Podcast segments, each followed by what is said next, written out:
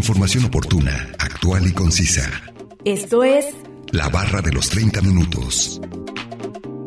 Salud, asistencia legal, ciencia, tecnología, economía, orientación ciudadana. medio ambiente. La barra de los 30 minutos. Bienvenidos.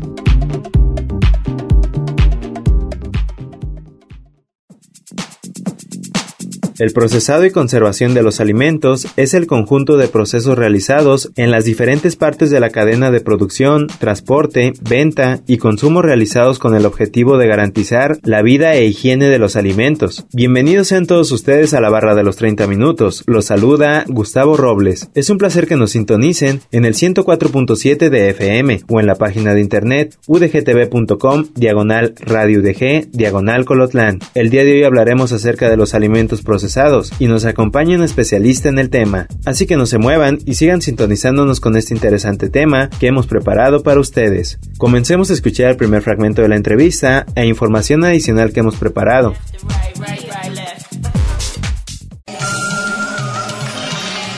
Ciudadanía.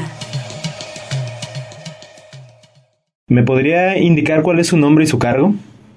Mi nombre es Refugio Torres Vitela, soy doctora en ciencias y soy profesor investigador del Departamento de Farmacobiología del CUSES. Muy bien, doctora. Eh, para hablar acerca de los alimentos procesados, ¿a qué se le puede considerar un alimento procesado? Bueno, eh, en la literatura se le ha clasificado de diferentes maneras a los alimentos. En primera instancia, pues están los que son naturales, que esos son los alimentos que consumimos naturalmente, que son de origen vegetal o de origen animal, como son frutas y vegetales de origen vegetal, tal cual, así como se producen y llegan, o de origen animal, como sería la carne, huevo, leche, los granos, nueces, etcétera. Todo esto que se consume de esa manera se le llama alimentos naturales. Tenemos otro grupo que son los alimentos mínimamente procesados. Los alimentos mínimamente procesados son alimentos que también son pues, naturales, pero que han sido alterados o, se han modificado de alguna manera, pero sin que les agregue ninguna sustancia externa, ¿no? Por ejemplo, eh, el limpiarlo, el lavarlo, desinfectarlo, pasteurizarlo, eh, el quitarle la cáscara y fraccionarlo, deshuesar una carne, cualquier tipo de intervención de esta naturaleza, pero que no implicó adicionarle nada, ningún compuesto, se llama mínimamente procesado. que ya tuvo una, una intervención. Ya no es la manzana entera tal cual, así como la tiene en el mercado, sino que ya la desinfectó, la partió, quizá le quitó hasta la cáscara. Esa es más o menos la idea del mínimamente procesado. No llevan nada.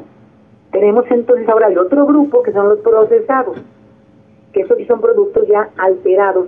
Y cuando digo alterados no es, hay que cuidar el término porque una cosa es que se alteran, porque se les adiciona algo, otra cosa es adulterado. Adulterado es cuando se le agrega algo que está prohibido y que no está declarado, por ejemplo, ¿no? Es importante no confundir los términos porque a veces el consumidor se confunde con esto y, condena o juzga algo que es injusto, ¿no? Entonces, que son alterados o que son adicionados, digamos, de algunas sustancias. Por ejemplo, si usted tiene un alimento natural, pero le agrega lo sala, o le agrega azúcar, lo endulza, le agrega grasas, no sé, aceite o, algún otro tipo de grasa, o algún aditivo para darle color, sabor, etcétera, o algún conservador, cualquiera de estas prácticas, digamos, ya lo, convierte en un alimento procesado. Y lleva a niveles, ¿no? Y por ejemplo, en, en el caso de la fruta, hablaríamos de aquí en este caso para un producto procesado, una fruta que fue enlatada, que además se la diseñaron conservadores, o una carne que, que está en también envasada y que tiene una salmuera, se le agrega salmuera, eh, una fruta en almíbar, ¿no? que está azucarada, bastante azucarada, eh, un pescado con aceite, por ejemplo, un atún en aceite, ¿no? Entonces, este tipo de situaciones son un tocino, hay muchos ejemplos, pescado ahumado, ya el ahumado en sí también ya es algo que, que se hizo únicamente hablando, ¿no? Sí, muy bien, doctora. Entonces, esta sería... Sí, entonces esta sería su clasificación. Eso sería en cuanto a la clasificación, eh, de que cómo se consiguen y cómo se entienden, ¿no? Eh, ahora, hablando de, las cuestiones de salud, la parte que también les interesaba, ¿no? Sí, claro. En, el caso de la salud, pues están, por ejemplo, declaraciones que hace la Oficina Panamericana Sanitaria, la Organización Mundial de la Salud, también de que el consumo de los alimentos procesados, el incremento en el consumo de alimentos procesados ha tenido impacto en, que se ha observado en los últimos años en países como América Latina. Por ejemplo, tenemos que países que tienen el número uno y número dos de, producción, digamos, en este caso, de alimentos procesados serían Canadá y Estados Unidos, ¿no? Y empiezan a hacer una serie de listas de países, pero en una publicación por ahí aparecía México en cuarto lugar, o sea, de manera significativa, o sea, un lugar muy, muy relevante. Esta, esta situación ha ido creciendo en el mundo, en el mundo, pero se ha visto el impacto negativo o fuertemente negativo en, países de América Latina. En los países de América Latina, eh, por el hecho de consumir, además de que se consuman muchos este tipo de productos, pero que también implican la comida rápida, por ejemplo, alimentos procesados y comida rápida, que son lo que el abuso en este tipo de alimentos son los que han dado, resultados negativos en impacto a la salud, digamos lo que, lo que tiene que ver con aspectos de nutrición. Esa sería una, una parte importante. Hablamos de problemas, por ejemplo, de diabetes, ¿no? Que tenemos el montón de alimentos procesados azucarados, con, cantidades de azúcar significativas. Eso se consume y da propicia que se desarrollen las enfermedades o lesiona a los que ya las tienen por estar consumiendo esto tenemos el consumo alto de grasa, tenemos problemas cardiovasculares también fuertes por esto, y la obesidad que está a la orden del día por esos hábitos de alimentación, malos hábitos de alimentación.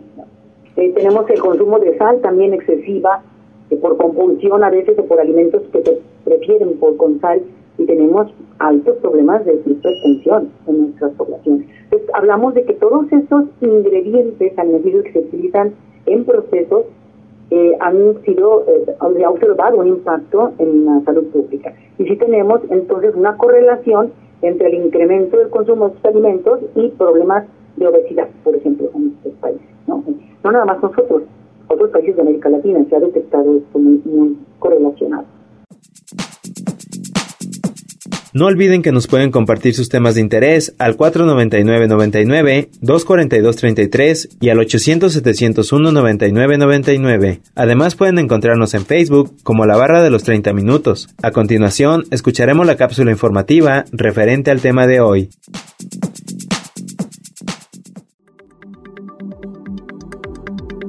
Los alimentos procesados son aquellos que han soportado cambios o han pasado por algún grado de procedimiento industrial antes de llegar a nuestra mesa para que los podamos consumir. El procesado de alimentos se hace que dispongamos de muchos productos que no podríamos consumir si no fuese por esta técnica. Nos permite adquirir alimentos de temporada durante todo el año. Sin este proceso, gran variedad de productos alimentarios que encontramos en el supermercado y en las tiendas no los tendríamos en nuestra disposición. Esta técnica mejora la seguridad de alimentos mediante diversos métodos. Así, los tratamientos a temperaturas elevadas distribuyen las bacterias nocivas. Algunos aditivos impiden que las grasas entren en descomposición o se desarrollen hongos y bacterias nocivas, y el envasado ayuda a prevenir la manipulación indebida de los alimentos.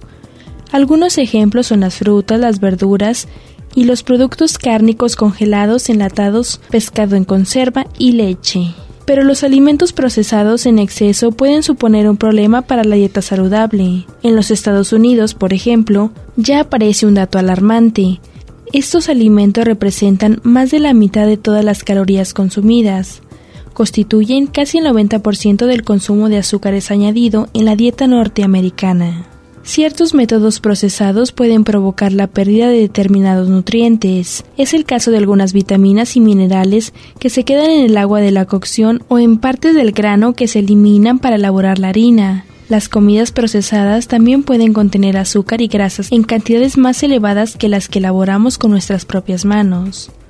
Tipos de alimentos procesados. De acuerdo con su grado de manipulación, estableceremos distintos tipos de alimentos procesados. Alimentos mínimamente procesados. Son alimentos preparados para facilitar su consumo.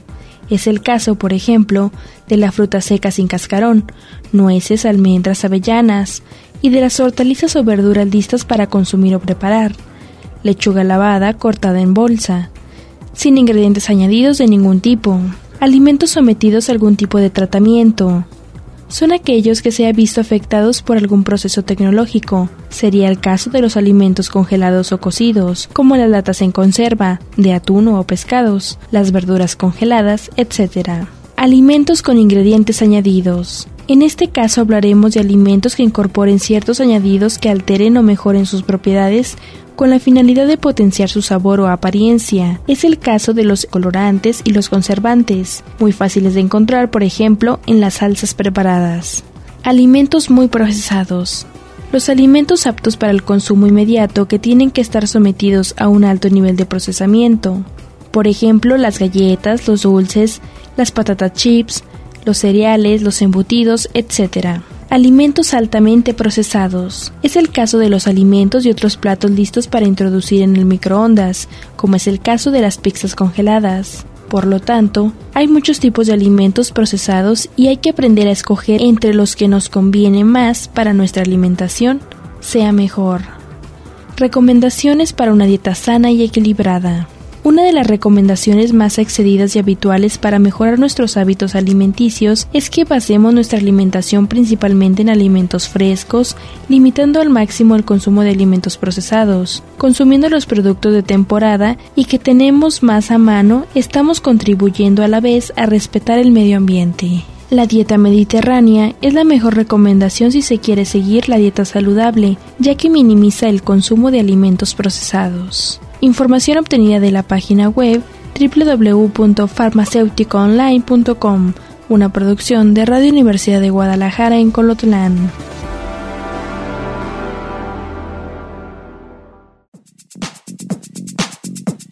Vámonos un corte de estación. Regresando escucharemos la última parte de la entrevista con la doctora María del Refugio Torres Vitela, jefa del Departamento de Farmacobiología del CUSEI. Información oportuna, actual y concisa sobre temas diversos. La barra de los 30 minutos. En un momento continuamos.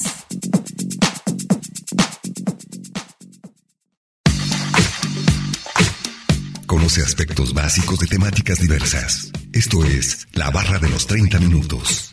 Estamos de regreso.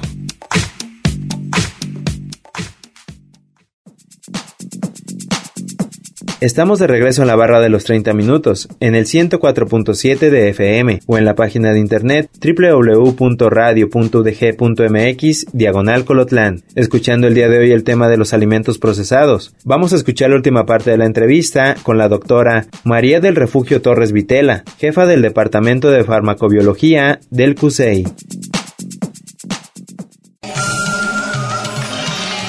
Ciudadanía. Sí, doctora, entonces serían estas sus contras, ¿verdad? Esas serían partes contradictorias. Eh, ahora, tenemos también circunstancias que tendríamos que analizar porque no es que estén satanizados los alimentos procesados o que sean de todo malos, ¿no? La química nosotros la, comemos todos los días aún a través de los alimentos eh, naturales, ¿no? O sea, cada componente de los alimentos tiene funciones para nuestra nutrición y salud y por eso consumimos los alimentos naturalmente, frutas, vegetales, por todo lo que contienen. Entonces, estos son pues, el vehículo de nuestros nutrientes, son lo que nos da la, calidad de vida también, ¿no? Entonces, esto se consume así. O sea, ¿qué es lo que ha hecho la ciencia y tecnología de los alimentos? ¿En qué se ha enfocado y que se ha, que se ha ido hacia la, el procesamiento, alimentos procesados? Por una parte, pues ha permitido la ciencia de los alimentos identificar y estudiar los componentes de los alimentos, ¿no? De ahí surgieron las tablas de las composiciones de alimentos, eh, se conocen el aporte energético, la cantidad de, nutrientes, micro y macronutrientes, etcétera. Eh, tenemos también que ha permitido identificar y estudiar diferentes tipos de compuestos, eh, compuestos bioactivos, incluso que antes no se conocían, ahora ya se sabe que pueden ser aportados por alimentos. Tenemos el desarrollo de productos, ha oído hablar de los probióticos, prebióticos, etcétera, productos que contienen antioxidantes que que son procesados porque se transforman. O sea, es una, hablamos de un yogur, por ejemplo, que se le adicionan bacterias probióticas. Y sabemos que los probióticos son una maravilla. tienen un impacto en la salud bastante alto y se han estudiado bastante y son una, como que la esperanza muy fuerte para la salud pública. Tenemos efectos de prevención y control de la salud. O sea, tenemos que se han em, em, elaborado, se han formulado alimentos bajos en, lactosa o, con menos lactosa porque tenemos problemas de intolerancia a la lactosa en la que la gente no puede consumir, digamos, la leche tal cual, que es una maravilla la leche, pero no la puede consumir porque tiene problemas de intolerancia. Entonces, el, el procesar esa, la leche permite que que se disminuya la cantidad de lactosa, eh, que se le disminuya la cantidad de grasa para que sea accesible al consumo de otras poblaciones, que se le elimine o se, se reduzca la posibilidad de adicionar gluten por los problemas de alergia, que se elaboren alimentos bajos en azúcar, alimentos con fibra, que se le adicionen fibra, que son saludables, alimentos que pueden ser aplicados por vía parenteral, incluso, entre otros, en, hospitalizaciones. O sea, la ciencia y tecnología es una maravilla, o procesarlos ha dado también cosas muy importantes. Ha permitido también que la higiene y la seguridad en su consumo nos permita tener menos deterioro de alimentos, eh, una vida más larga del producto, por lo menos, por lo pronto, mayor eh, disponibilidad de ellos. Los tratamientos, por ejemplo, que ya sería también un proceso, la pasteurización o la esterilización comercial, que nos permite eliminar bacterias patógenas, eliminar toxinas, eh, por lo tanto evitar enfermedades, ¿no? Imagínense la diferencia entre consumir una leche pasteurizada, que es leche tal cual también, versus una leche sin pasteurizar, recién sacada de la vaca, de una vaca que a lo mejor tiene enfermedades, o de un ordeño que no fue sanitario, en fin. Pues claro que nos protege y son maravillosas. Que tenemos procesos y técnicas para la conservación de alimentos y bebidas que nos han permitido avanzar mucho. Productos alimenticios que pueden llevarse a zonas de desastres, sin que, que son perecederos por su naturaleza, pero que el haberlos procesado les permite tener una vida larga que pueden ser disponibles en zonas marginadas, en zonas de, de largas distancias que se pueden transportar y en desastres, como decía, ¿no? Entonces tenemos que procesar los alimentos, pues ha permitido otro otro tipo de, fortalezas, digamos, de, beneficios, como cambiar aspecto del alimento, mejorarlo, eh, darle un sabor diferente o diversificarlo, eh, aumentar la conservación, como lo hablaba hace un rato, y eliminar patógenos, ¿no? toxinas, etcétera. Y esto pues nos ha permitido también que, que lo hemos visto alimentos o, procesos que eran de origen casero, que nacen eh, de origen casero y que son exitosos y que son buenos, pues ha permitido que la industria los pueda llevar a gran escala y convertirse en productos importantes incluso para las regiones. Tenemos ah, los alimentos, por ejemplo, un queso cotija, por ejemplo, que es de, origen, o productos que son nutritivos y que pueden ser buenas opciones y que se elaboran en en ciertos lugares muy específicos y que se empezaron a hacer caseros o regionales y que después se pueden llevar a, internacionales, ¿no? O sea, permite crecimientos económicos, o sea, hay muchísimas bondades. Aquí lo que es importante, pues, es que, que veamos esta parte positiva que se tiene. Tenemos, por ejemplo, hoy en día opciones que facilitan la actividad y preparación y consumo de alimentos gracias a los procesos, ¿no? Tenemos variedad de opciones y alternativas para alimentación, eh, tanto familiar como individual, de, todo tipo. Eh, ahora se puede disponer, gracias a eso, gracias a esa tecnología que nos permite el alimento procesado, podemos tener más tiempo para estudiar, trabajar, para tener relaciones eh, públicas, convivir con la gente, hacer deporte, esparcimiento, descansar, ¿no? Todo esto que, que nos permite, nos facilita el acceso a los alimentos. Y, y luego por, por ahí andan diciendo que desde que las mujeres trabajan fuera de casa ha aumentado la obesidad, pues eso es falso. Es, son los malos hábitos y es eh, el, descuido en este asunto lo que ha hecho, por lo que ha causado los problemas.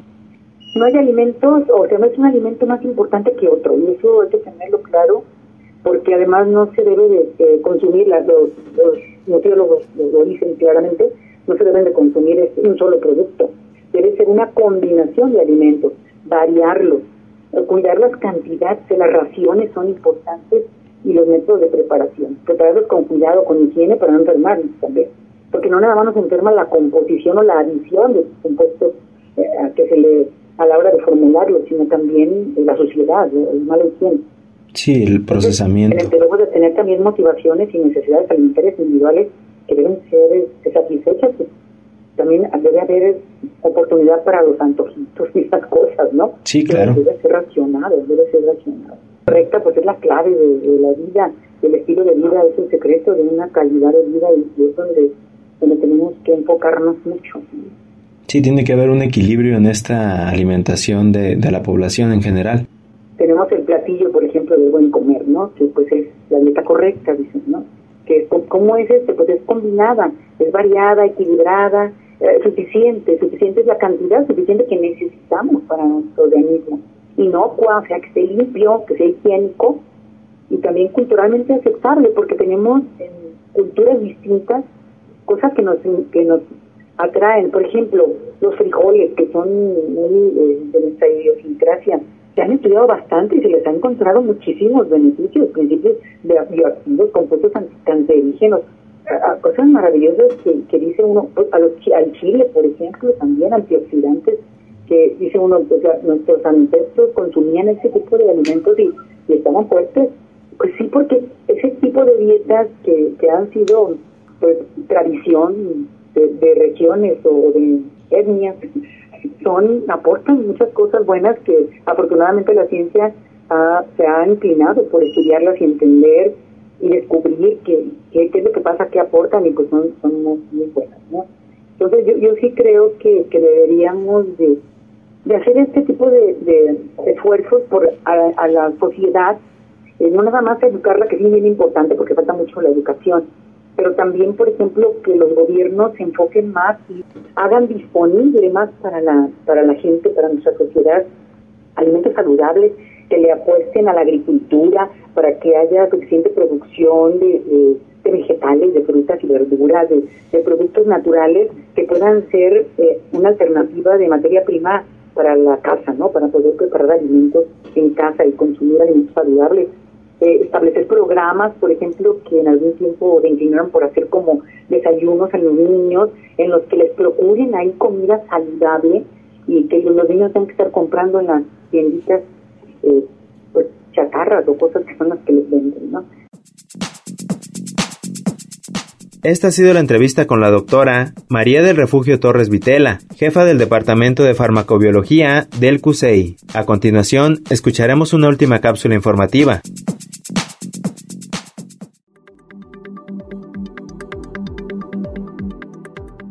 Algunos consejos más concretos. Grasas.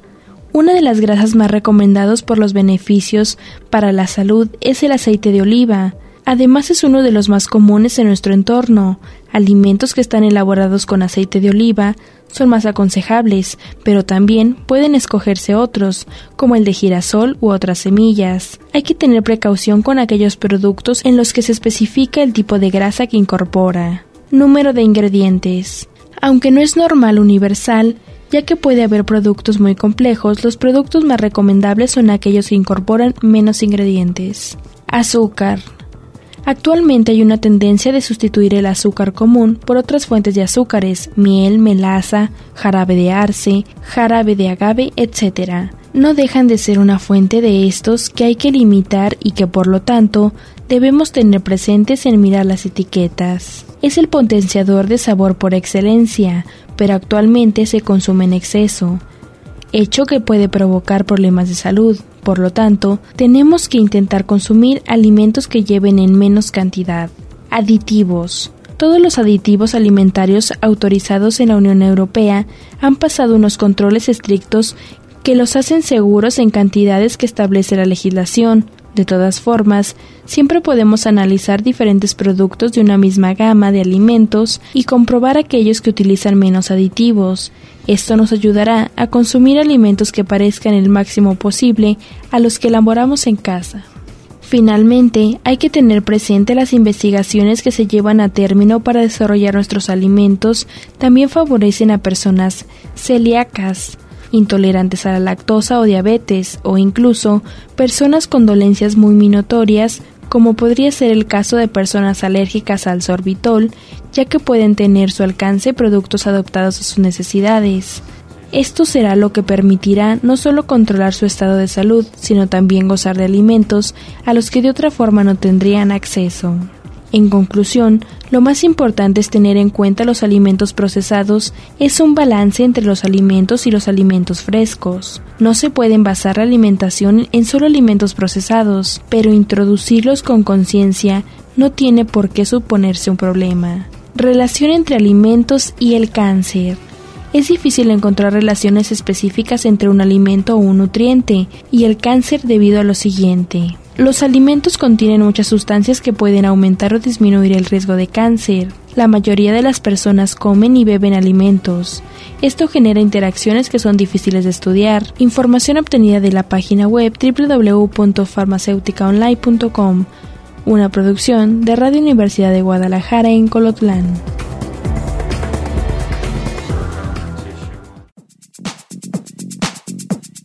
Acabamos de escuchar la segunda y última cápsula informativa y vamos a concluir con el tema de alimentos procesados. Agradecemos la entrevista a la doctora María del Refugio Torres Vitela, jefa del Departamento de Farmacobiología del CUSEI. No olviden que si se perdieron algún programa, pueden escucharlo o descargarlo desde el sitio web www.radio.udg.mx diagonal colotlán, dar clic en la opción podcast y después seleccionar la barra de los 30 minutos, donde encontrarás todos los temas. Sigan sintonizándonos y no olviden escuchar de lunes a viernes a las 11.30 de la mañana y a las 11.30 de la noche en retransmisión. Y los sábados no se pierdan el maratón de la barra de los 30 minutos, donde se pasan los 5 temas de la semana. Es un placer haber estado con ustedes. Se despide Gustavo Robles. Hasta luego.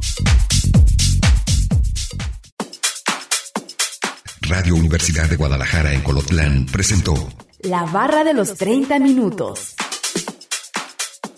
Información oportuna, actual y concisa sobre temas diversos. Gracias por habernos acompañado.